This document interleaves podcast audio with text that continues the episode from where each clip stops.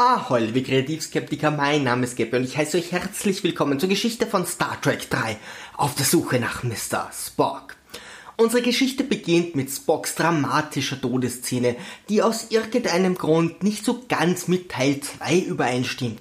Dies ist jedoch vollkommen verständlich, da sich im 23. Jahrhundert die Tastaturen stark verkleinert haben und Copy and Paste wahrscheinlich nicht mehr so verbreitet ist.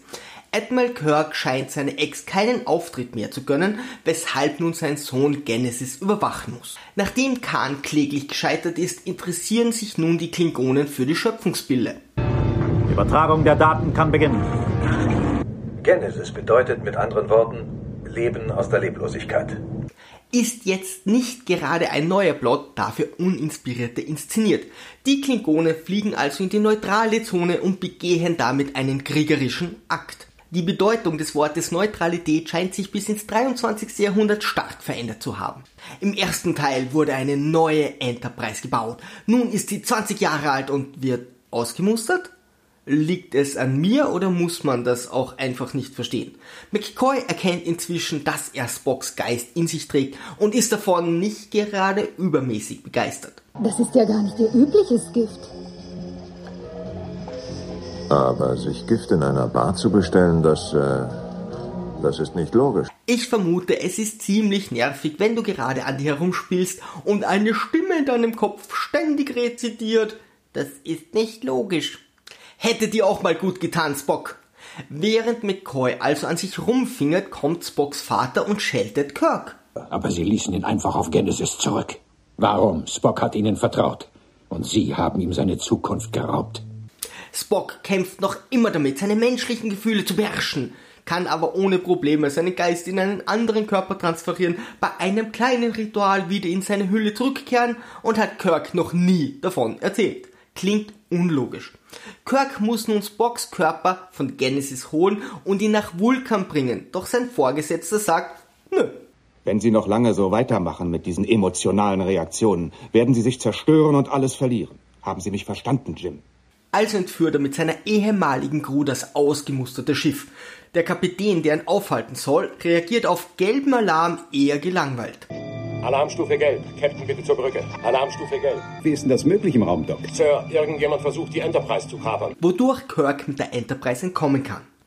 Inzwischen findet Kirks Sohn auf Genesis den jungen Spock, der gerade seine Pubertät durchmacht. Bald wird ihm sein Vulkanblut in den Adern brennen.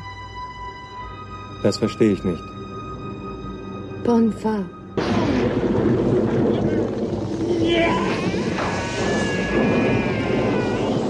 Das ist bei Vulkanien noch schlimmer als bei Menschen. Kirk erreicht die neutrale Zone, vergisst den Raum zu scannen, übersieht die Trümmer des zerstörten Föderationsschiffes, denkt nicht daran, den Funkverkehr zu überwachen und überprüft noch nicht einmal, was auf dem Planeten so vor sich geht. Die Klingonen kommen getarnt so nahe an die Enterprise heran, dass Kirk sie im letzten Moment schon riechen kann und die Schilde aktiviert. Im folgenden Feuergefecht hat Scotty vergessen, die Schilde einzupacken. Die Schutzschildauslösung funktioniert nicht. Scotty? Das Automatisierungssystem ist überladen. Ich hatte nicht erwartet, dass wir in Gefechte verwickelt werden, wissen Sie? Und der klingonische Captain trauert mehr um seinen Schoßhund, als sinnvolle Befehle zu geben. Schließlich kommt es zum Tod von Kirks Sohn und der Vater wird sauer. Er lockt die Klingonen auf sein Schiff und sprengt es in die Luft. Der absolut sichere Code für die Selbstzerstörung der Enterprise lautet 0, 0, 0. Nun beginnt Shatners Ego-Trip.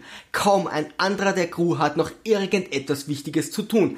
Kirk flieht auf den Planeten, befreit Spock und erfährt, dass Genesis bald explodieren wird. Ziemlich unangenehmes Timing. Der inzwischen leicht übergewichtige Admiral rollt sich mit dem Mörder seines Sohnes, einen viel jüngeren und für den Kampf geborenen Klingonen, noch ein wenig im Staub herum und tötet ihn ohne größere Probleme. Shatner ignoriert, dass gerade sein Sohn ermordet wurde oder hatte keinen Bock auf Schauspielerei, lässt sich auf das Klingonenschiff beamen, übernimmt es ohne größere Probleme und bringt Spock nach Vulkan. Kinderspiel. Plötzlich erfährt man, dass so ein Ritual noch nie durchgeführt wurde. Um die Refusion. Was du begehrst, hat niemand seit undenklichen Zeiten mehr getan. Und auch dann nur in Legenden. Warum pflaumt Spocks Vater dann am Anfang Kirk an, wenn dieser es gar nicht wissen hätte können? Dennoch dauert es nicht lange und der Vulkanier ist wiederhergestellt. Beim Transfer auf McCoy hat Spock intelligenterweise seine Erinnerungen nicht übertragen und somit alle Peinlichkeiten seines Lebens vergessen. Wie praktisch. Liebe Kreativskeptiker, segeln wir straff haltend auf zum Horizont. Jim. Ihr Name ist Jim.